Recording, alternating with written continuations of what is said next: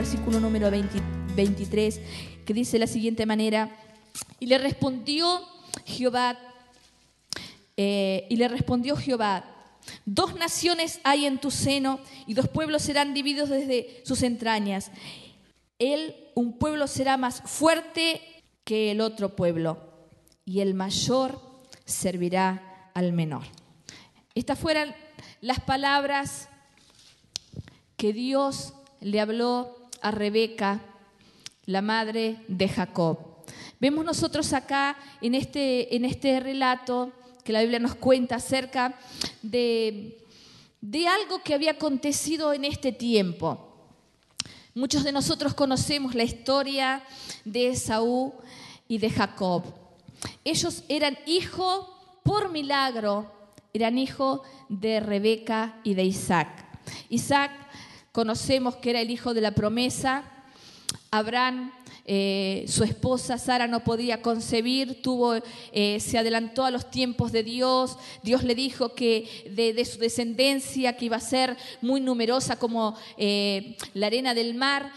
Y se apresuraron allí, pusieron a la esclava, él tuvo eh, la descendencia por medio de la esclava, pero después llegó el tiempo del alumbramiento. Dios eh, bendice a Sara, le da la bendición de tener a su hijo Isaac, y a la edad de 40 años Isaac eh, se casa, se casa con Rebeca, y Rebeca también era estéril. O sea que no podía concebir, y dice que mm, Isaac ora por Sara, y pasaron 20 largos años para que Dios cumpliera en la promesa y para que Rebeca pudiera eh, concebir. Eh, Siempre que nosotros venimos a Dios, Dios siempre escucha y Dios siempre responde nuestras necesidades.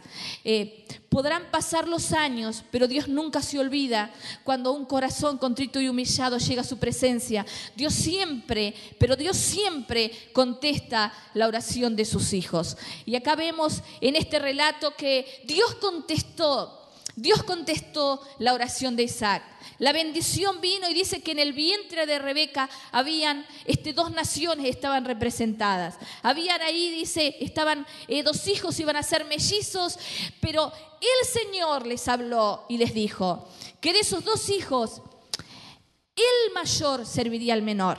No era lo acostumbrado de ese entonces, no era la costumbre. Siempre se acostumbraba que el hijo menor servía al mayor. La bendición mayor estaba eh, sobre el hijo mayor. Eh, la, primogenitura, el primogénito era el que le daba la bendición mayor. Y, eso era lo que se acostumbraba en ese entonces. Pero Dios les había hablado, Dios les había dicho a Rebeca y a Isaac les había dicho que el menor, el, perdón, el mayor serviría al menor. Y aunque ellos lo sabían, porque habían tenido esa revelación de parte de Dios, ellos quisieron hacer no lo que Dios había indicado, sino que quisieron seguir haciendo por costumbre, lo que se hacía por costumbre en ese momento. ¿Cuántas veces Dios habla en nuestras vidas? ¿Cuántas veces Dios tiene un trato especial con nosotros y nos está dando directivas nuevas acerca de cosas nuevas que nosotros debemos hacer? Pero muchas veces, porque no es la costumbre, porque no es lo que, lo que se hace habitualmente, nosotros eh, dejamos de seguir el consejo de Dios y hacemos lo que a nuestro parecer no, eh, entendemos que debemos hacer. Hermanos, cuando Dios nos habla, cuando Dios nos está dando directivas y nos está mostrando cosas nuevas, es importante que nosotros no solo sepamos escuchar la voz de Dios, sino que sepamos obedecer la voz de Dios. Es muy importante poder obedecer la voz de Dios para ser exitoso en lo que nosotros podamos hacer. No importa si a nuestro parecer la decisión que tenemos que tomar, lo que tengamos que hacer, a nuestro parecer pueda ser ilógico, porque muchas veces lo que Dios nos pide o lo que Dios dice, que debemos hacer a veces a nuestro parecer no parece lógico. Y si nosotros vamos a, la Biblia y vamos a diferentes hombres y mujeres de Dios que tuvieron que hacer, seguir el consejo de Dios, pero parecía ilógico. Conocemos el caso de Elías, cuando él tiene por mandato de Dios decir que no lloviera más y por tres años y medio no llovió. Y Dios le dijo, bueno, ahora vete y refúgiate allí en Kerit. Y era un río Y allí él estuvo y dice que estuvo alimentado por los cuervos que le traían el pan y la carne. Pero dice, no pasaron muchos días y aquel río se secó. ¿Cómo es posible que Dios que todo lo conoce? ¿Cómo es posible que un Dios que entiende todas las cosas y conoce aún el futuro? ¿Cómo es posible que le pudo enviar Elías a ese lugar? Pero Dios sabe todas las cosas. Hay cosas que no, no, no, no las podemos entender en nuestra capacidad de entendimiento, en nuestra capacidad humana. No podemos entender pero no obstante es lo mejor. Cuando Dios nos indica algo, eso es lo mejor. Siempre lo que Dios nos indica va a ser siempre lo mejor, aunque no lo podemos entender. Luego le envía a la casa de una viuda. Una mujer que no tenía recursos, una mujer que lo único que tenía era un poco de harina y un poco de aceite para hacer un pan y comerlo él, ella y su hijo y luego dejarse morir. Y Dios lo envía, pero viendo tantas personas con recursos. En ese tiempo e, esta mujer era una mujer pobre. ¿Por qué Dios no le envió a un lugar con recursos? Porque Dios quería manifestar su gloria. Hay veces que Dios nos permite, hermanos, pasar por desiertos, pasar por circunstancias difíciles, porque Dios quiere manifestar su gloria. Hermanos, Dios en este tiempo sigue manifestando su gloria.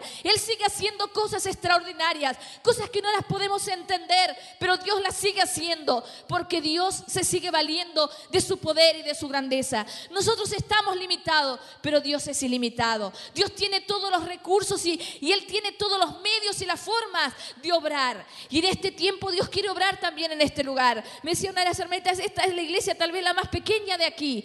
Gloria a Dios, porque qué bueno cuando los comienzos son chicos, porque Dios es el que va a extender su obra Dios va a hacer todo lo que dijo que le iba a hacer. Todas las personas que necesitan ser salvas en este lugar, Dios las va a conducir a eso porque Él es Dios. Y qué bueno, hermanos, es que podamos estar en un lugar donde está la presencia de Dios. Hay gente que anda tras los movimientos, tras eh, las multitudes y se mudan de acá para allá y escuchan que allá, este, bueno, Dios se está moviendo y allá corren, pero nunca se establecen en un lugar. Andan tras las multitudes, pero nosotros estamos tras la voz de Dios. Nosotros estamos tras la voluntad de Dios. Estamos caminando pasos seguros en busca de lo que Dios quiere y en busca de lo que Dios va a hacer. Ayer estuve mirando este, en un programa en enlace y estuve viendo el santuario, la iglesia de, del pastor Cash Luna. Ese edificio impresionante, con multitudes estaba ese lugar, estaba lleno en el día de ayer donde estaban inaugurando y estaban pasando en vivo. Hermanos, pero su comienzo también fue pequeño. Su comienzo también también fue pequeño. Y, allí estuvo el presidente de la nación, estuvo eh, allí trayendo unas palabras y dijo que ese santuario era uno de los santuarios más grandes del mundo. Y, y en una nación donde no es una nación poderosa, no es una nación rica, pero Dios en este tiempo les permitió alcanzarlo, porque Dios está en el asunto. Hermanos, qué bueno es que nosotros podamos estar establecidos en el lugar donde Dios nos ha puesto, en la iglesia donde Dios nos ha puesto siguiendo las directivas de, de lo que Dios ha puesto en el corazón de su siervo, siguiendo la visión de lo que Dios ha puesto para este lugar. Hermanos, y qué bueno es poder estar haciendo la voluntad de Dios, estar contentos, estar felices, porque somos parte de lo que Dios va a hacer en esta nación a través de nuestras vidas. Hermanos, que yo pueda ser parte, no ir a un lugar donde son multitudes y decir, sentirme tal vez orgullosa por todos los que son, sino que estar en el lugar. Hermanos, nosotros estamos en un lugar muy carenciado. Y hace 19 años que estamos en ese lugar. Y yo eh, trabajo a nivel secular en los últimos meses del año en una, en una empresa muy importante y eh, soy encargada de ventas mayoristas en ese lugar. Y, y mi jefe, que él es cristiano y pertenece eh, a otra iglesia, él me dice, pero ¿hasta cuándo van a estar ahí? ¿Hasta cuándo van a estar ahí? Ese no es el lugar. Y muchas veces ese no es el lugar para ustedes. Dios los ha llamado a cosas mayores. Nosotros vamos a estar hasta que Dios nos indique. Y si tengamos que partir de esta tierra y ahí permanecer en esa tierra y en ese lugar, lo vamos a hacer. Porque nosotros queremos obedecer a Dios. Nosotros no obedecemos los hombres. A nosotros no nos mueven los hombres. A nosotros nos mueve el Señor. Nos mueve su espíritu. Y nosotros tenemos amor por ese lugar. Tenemos amor por las almas de ese lugar. Y hermanos, y y qué bueno que ustedes tienen pastores que tienen amor por este lugar. Que ellos no han dicho, bueno, nos vamos allá, tal vez nos están llamando a un lugar, tal vez donde hay más gente. No, vamos a quedarnos hasta aquí, hasta que Dios nos indique, hasta cumplir lo que el Señor nos ha prometido, hasta hacer la obra que Dios quiere, porque es Dios quien dirige nuestros pasos. Qué importante, hermanos, es dejarnos dirigir por Dios. Y acá estaba Saúl, acá estaba, perdón, este Jacob. Había una promesa, había una promesa de que el hermano mayor le serviría, pero él veía que tal vez eso no iba a tener cumplimiento. Llegaba el tiempo en que eh, su padre ya estaba anciano, necesitaba entregar la bendición y cuando eh, entregaba la bendición el padre, eh, ya no había quien podía revocar estas palabras.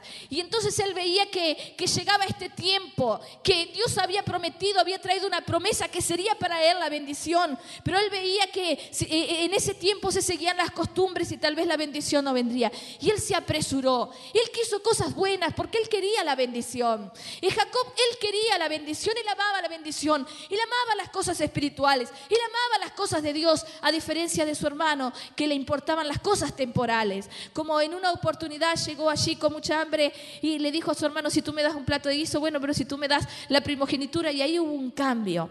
Eh, él prefirió lo, lo que era celestial, lo que venía del cielo, y el otro prefirió lo que era momentáneo. Bueno, está con un plato de comida y yo te cambio. Pero cuando llegó el tiempo de que el padre entregara la bendición. Allí todos conocemos la historia que fue engañado. Isaac dice que era, eh, Jacob, perdón, que era eh, lampiño, no tenía vellos. Esaú tenía, así que con la ayuda de su madre, allí su madre beneficiando a uno de sus hijos, que es algo muy, este, eh, algo que no debemos hacer como madres que somos. Debemos de, de ser iguales con todos nuestros hijos. Si tenemos dos o tenemos tres o tenemos cinco, nuestro amor debe ser igual para cada uno de nuestros hijos. En esto eh, no podemos decir que Rebeca fue igual porque ella quiso beneficiar eh, eh, a, uno de sus hijos. Y allí engañaron a Isaac, que ya dice que sus ojos no veían, y allí le puso vellos, y, él cuando lo tocó, él sentía que la voz que la voz no era de, de su hijo Esaú, a quien él iba a entregar la bendición que la voz era de su hijo Isaac, eh, perdón, Jacob, pero cuando le tocó, cuando él piensa tocar así, dice, no, entonces sí, este es, este es Esaú. Y ahí le entrega la bendición. Y cuando su hermano se entera, es que eh, su madre acá le dice, y le aborreció Esaú a Jacob por la bendición con que su padre le había bendecido, y dijo en su corazón, llegarán los días de luto, sea los días de que mi padre se muera, y yo mataré a mi hermano Jacob. O sea, llegará, llegará ese tiempo. Yo no lo voy a hacer ahora para no ocasionarle un mayor dolor a mi padre, pero ya llegará ese día en el cual yo voy a poder vengarme de mi hermano.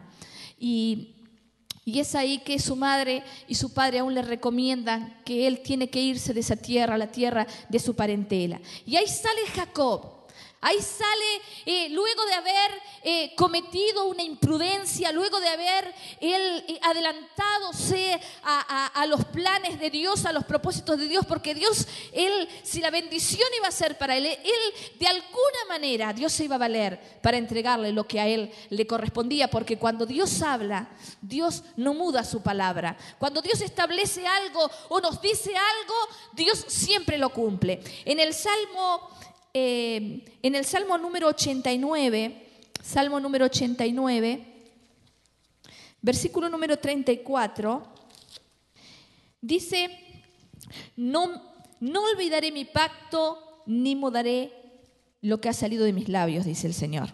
No olvidaré mi pacto ni mudaré lo que ha salido de mis labios. Dios nunca cambia lo que, él, ha establecido. Y lo que Él ha dicho en relación a lo que Él quiere hacer con nosotros, Él no lo cambia ni lo muda, ni lo cambia de sus labios, o sea que Él no cambia sus palabras. Si Él te ha prometido algo, sin duda que Él lo va a hacer. Y Dios le había prometido. Y ahora vemos eh, a Jacob acá en, este desierto. Él salió sin nada, sin posesiones, luego de haber tenido todo, de tener familia, de tener posesiones, de haber estado eh, bien. ahora tenía que irse a una tierra desconocida, que con muchos eh, muchas cosas en el camino, atravesando un desierto caluroso por el día, frío por la noche, con animales, eh, con víboras, con, con cosas que se le podían presentar en el camino que no era seguro de él poder llegar a destino. Y ahí él tuvo que ir y enfrentarse y salir por ese camino. A tal punto vemos que fue despojado de todas sus cosas, que nos dice la Biblia que llegó un momento que él se sintió cansado y él eh, quiso eh, dormir y se acostó y puso por cabecera puso una piedra por cabecera. O sea que esto ya nos muestra, eh, podemos verlo, que él no tenía nada consigo. Él no llevaba nada consigo y tuvo que poner eh, como cabecera allí una piedra. Y yo pienso, hermanos, que este fue uno de los momentos más difíciles de la vida de Jacob.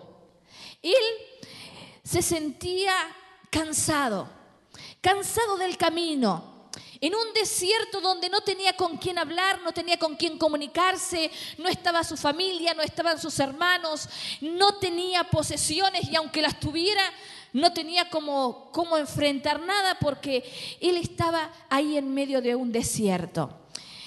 En medio de ese desierto yo pienso en ese transitar, en ese camino, cuántas cosas habrán pasado por la mente y por el corazón de Jacob. Cuántas cosas habrán pasado por su corazón, haber dicho, pero ¿cómo es que me he equivocado de esta manera? ¿Cómo es que yo eh, pude haber actuado de esta manera? ¿Cómo es posible que, yo no tuve en cuenta este, el amor de mi Padre, la misericordia de mi Padre? Eh, ¿Cómo Él nos ha enseñado? ¿Cómo yo pude fallarle a Dios, fallarle a mi Padre, fallarle a mi hermano y fallarme a mí mismo? Yo creo que cuando eh, llegó este punto en el cual eh, Jacob se acostó para dormir. Yo creo que el, el cansancio que tenía Jacob, yo creo que no era mayormente el cansancio de, de, una jornada de mucho calor, aunque sí hacía en ese momento, sino el, el trastorno que tenía en sus pensamientos. Y yo quiero que nosotros eh, pensemos un momentito, eh, algún momento, alguna situación difícil que hemos tenido que vivir. Muchas veces cuando termina el día, luego de, de una jornada de, complicada, con situaciones difíciles, terminamos agotados, terminamos cansados, eh, ya sin fuerzas. Y yo creo que era esta la condición en la cual se encontraba Jacob. Que ese cansancio que él tenía, ese sueño, no era simplemente de, de un cansancio natural, sino de la carga, del peso que él llevaba sobre sus hombros, de haberle fallado a Dios, de haberle fallado a su padre, de haberle fallado a su hermano. Y ahí él estaba en esa condición. Pero qué bueno es Dios, qué precioso que es Dios. Qué bueno que Dios mira diferente a lo que mira el hombre. Porque Dios no mira como mira el hombre. Dios mira con misericordia y Dios mira con amor. Y dice que cuando Él cae en ese sueño, tiene un sueño que cambiaría la historia de su vida. Tiene una manifestación de las manifestaciones más gloriosas de Dios en ese tiempo. Porque cuando Él se duerme, él tiene un sueño. Y dice que él ve una escalera de ángeles que suben y bajan de esa escalera. Y en el extremo de esa escalera se encontraba Dios mismo. Dios estaba presente en ese sueño. Dios quería revelarse. Él estaba agotado. Él estaba desanimado. Él estaba caído. Él, eh, estaba, él estaba ahí olvidado en el camino. Pero ahí Dios se le presenta. Y muchas veces hay personas que se han olvidado de nosotros. En el momento tal vez del mayor sufrimiento, si es un fracaso por una equivocación que hemos tenido en el camino o tal vez por una prueba, una, una situación que Dios nos está permitiendo vivir. Y muchas veces nos sentimos como se sintió Jacob. Nos sentimos solos, nos sentimos cansados con la preocupación, con el problema, nos sentimos eh, sin fuerzas, ahí tendidos en el camino sin saber cómo continuar. Pero es ahí, cuando Dios se vale, cuando Dios eh, ve que nosotros no tenemos fuerzas, estamos cansados, no sabemos cómo continuar, ahí Dios se presenta a nuestra vida. Y Dios se le presentó a, a Jacob. Jacob estaba en una situación límite.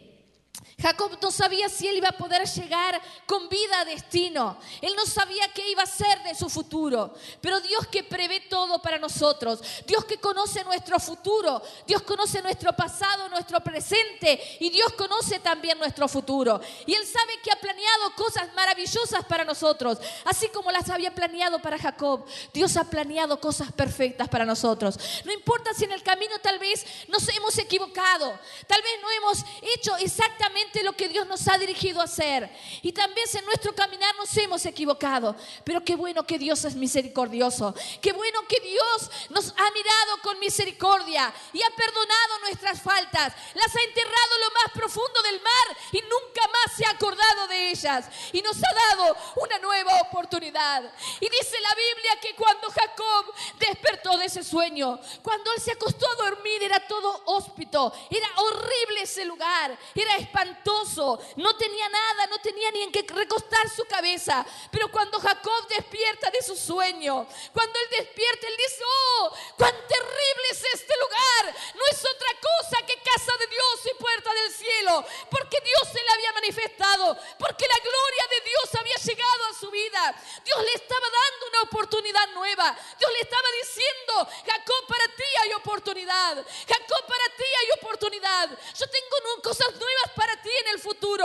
No importa que tú me has fallado, pero tú te has arrepentido y ahora yo tengo algo nuevo para ti. Cuando Dios mira un corazón contrito y humillado, Dios le, place el corazón humillado. Y Dios se plació de Jacob porque Jacob había arrepentimiento realmente en el corazón de Jacob. Y quiero decirte que Dios está aquí en esta, en esta mañana. Dios también sigue teniendo oportunidades para cada uno de nosotros. Ese Dios de oportunidades está aquí. Y y, Jacob dice, cuán terrible es este lugar.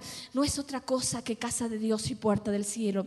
Dios nos ha permitido llegar a su casa en esta mañana. Esta es casa de Dios. Esta es puerta del cielo. Esta es la puerta de salvación que Dios ha abierto en este tiempo, en este lugar, para que muchas personas sedientas, necesitadas, que están con sus vidas, tal vez que piensan que para ellos no hay posibilidad. Pero el Dios de oportunidades está en este lugar. Él ha venido en este tiempo a este lugar para darnos una nueva oportunidad, para decirnos, para ti hay esperanza, para ti hay esperanza, para ti hay esperanza. Y hay esperanza para tu porvenir, dice su palabra. Hay esperanza para tu porvenir, hay esperanza para tu porvenir. Por eso, hermano, yo sé que esta casa es chica para lo que Dios va a hacer, porque hay tantas personas afuera que están sin esperanza. Hay tantas personas afuera que ya están como, como Jacob ahí, tal vez están tirados en el camino, tal vez tienen eh, una apariencia de que todo va bien, tal vez tienen buenos trabajos, tal vez tienen un, buen pasar, pero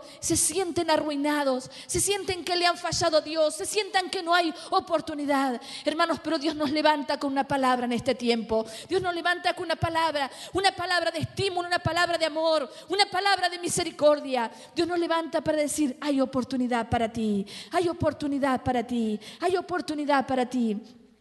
Y en este tiempo Dios quiere usarte, mi hermano. Dios quiere usarte, mi hermana, con esa palabra, para que tú puedas traer al caído, para que tú puedas, hermano, no nos podemos conformar con solo venir, escuchar la palabra de Dios, deleitarnos, recibir de Dios, sino que hay tantas personas afuera que están sufriendo, que necesitan que nosotros vayamos con una palabra, con una palabra que levante, con una palabra, hermanos, lo que yo sentí en este lugar cuando entré, el amor, el amor, la presencia de Dios que estaba en sus corazones. Y eso es lo que necesita la gente de afuera. Gracias a Dios porque ustedes pueden entregarle eso. Yo quiero decirles que nuestra congregación, eh, una de las personas que es más que es la mano derecha de mi esposo, que es eh, de las más serviciales, y ojalá ustedes algún día puedan conocerla, y ella es una diaconisa, la hermana Graciela Muñoz.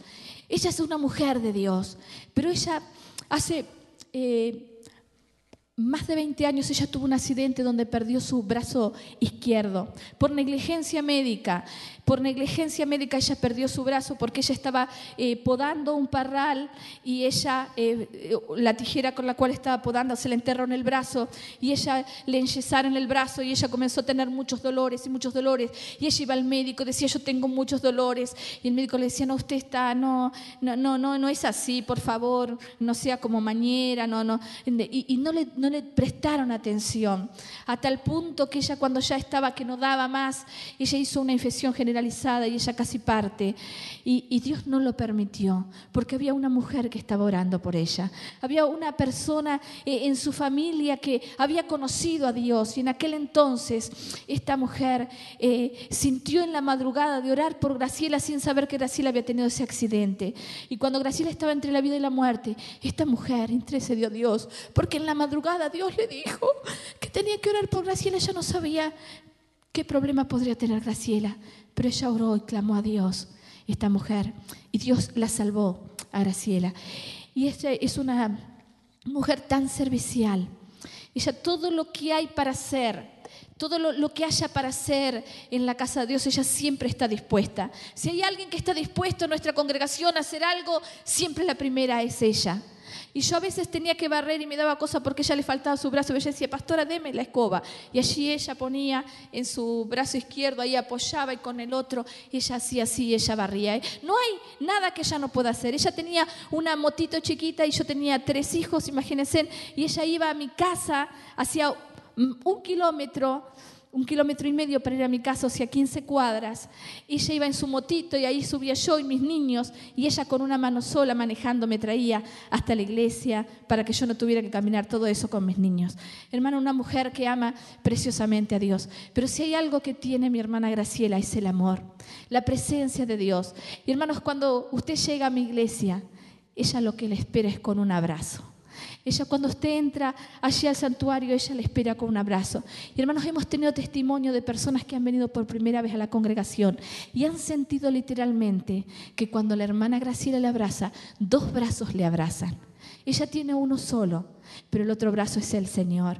Hermanos, la gente está necesitada de amor y esas personas se han quedado en la iglesia porque han sentido la presencia de Dios, porque han sentido el amor de Dios.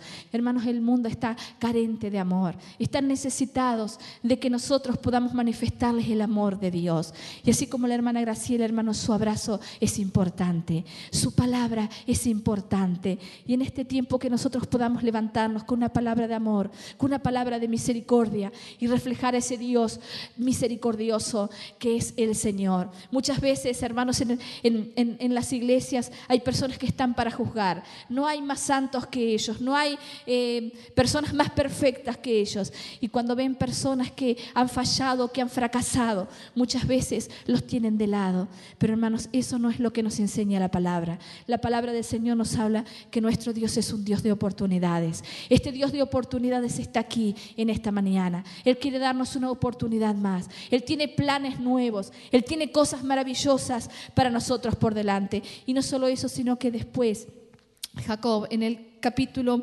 eh, número 33, versículo número 1 dice, alzando Jacob sus ojos, miró y aquí que venía Esaú y los cuatrocientos hombres con él. Entonces repartió él los niños entre Lea y Raquel y las siervas, y puso las siervas y sus niños delante luego, y Lea y sus niños, y a Raquel y a José los últimos, y él pasó delante de ellos y se inclinó a tierra siete veces hasta que llegó a su hermano. Pero Esaú, aquel que quería quitarle la vida, pero Esaú corrió a su encuentro y le abrazó y se echó sobre su cuello y le besó y lloraron. Dios hace todo perfecto. Dios modifica y cambia. Dios hace como Él quiere, porque Él es Dios y Él está en su trono. Y hay situaciones que, por complicadas que se vean, por difíciles que se vean, Dios está en su trono. Yo recuerdo que cuando una de las veces que fui a sacar la visa para, para poder viajar aquí a los Estados Unidos, fui tan, tan maltratada por el cónsul allí, eh, de una manera tan despectiva y, tú, y qué vas a hacer y no sé y, y, me dijo, bueno, yo quiero decirte que va a ser la única vez que te voy a dar la visa y vas a ir por dos meses y nada más, puedes ir por dos meses y nada más. Y, y, aunque me dieron la visa y a una cantidad de gente no se la daban en aquel entonces, cuando yo me saqué la visa, eh, me produjo tanto dolor. Y, yo cuando salí de allí del, del consulado, eh, mi esposo me estaba esperando y le dije, digo, tú sabes que me dijeron, me dijo el cónsul que es por única vez que me van a dar la visa, porque por supuesto me preguntaban este, cuántas propiedades tengo, no tengo ninguna, cuántos autos tiene, no tengo ninguno, eh, tiene cuenta bancaria, no tengo, entonces por supuesto que no me iban a dar la visa. Pero Dios establece la diferencia. Amén. Y, y entonces me dijo mi esposo, eso es lo que dice Él. Pero vamos a ver qué es lo que dice el Señor. Si el Señor dice que tú vas a ir, y que tú vas a volver a ir, tú vas a volver a ir todas las veces que el Señor quiera. Cuando el Señor no quiera que tú vayas, tú no vas a ir, pero todas las veces que el Señor diga que tú vas a ir, tú vas a ir. Porque hoy Él es el cónsul. Yo no sé mañana, cuando tú tengas que volver a sacar la visa, si Él será. Hermanos, efectivamente, cuando yo tuve que volver a sacar la visa, eh, fuimos juntos con mi esposo porque era un viaje que también íbamos a hacer juntos. Cuando volví a sacar la visa, hermanos, este cónsul ya no estaba. El cónsul que nos recibió eh, nos saludó en inglés, con una sonrisa, con alegría. No nos preguntó prácticamente nada y nos dijo la, visa ha sido concedida, eh, les concedemos la visa, ya se quedaron con nuestros pasaportes y cuando fuimos a ver por cuánto tiempo nos habían dado la visa, mi esposo que la sacaba por primera vez y yo ya era la tercera vez que iba a sacar la visa, nos dieron por 10 años. Amén. Dios hace la diferencia. Dios hace la diferencia. Dios hace la diferencia. Amén. O sea que no importa cuál sea la situación, no importa cuál sea la dificultad en la cual tú te encuentres, Dios aún está en su trono y Él hace la diferencia. Oremos. Nos ponemos de pie, hermanos, y vamos a orar. No sé si eh, los hermanos del teclado, si ya puede pasar para irnos ministrando. Amén. Y vamos a ponernos de pie, vamos a entrar en la presencia de Dios. Amén.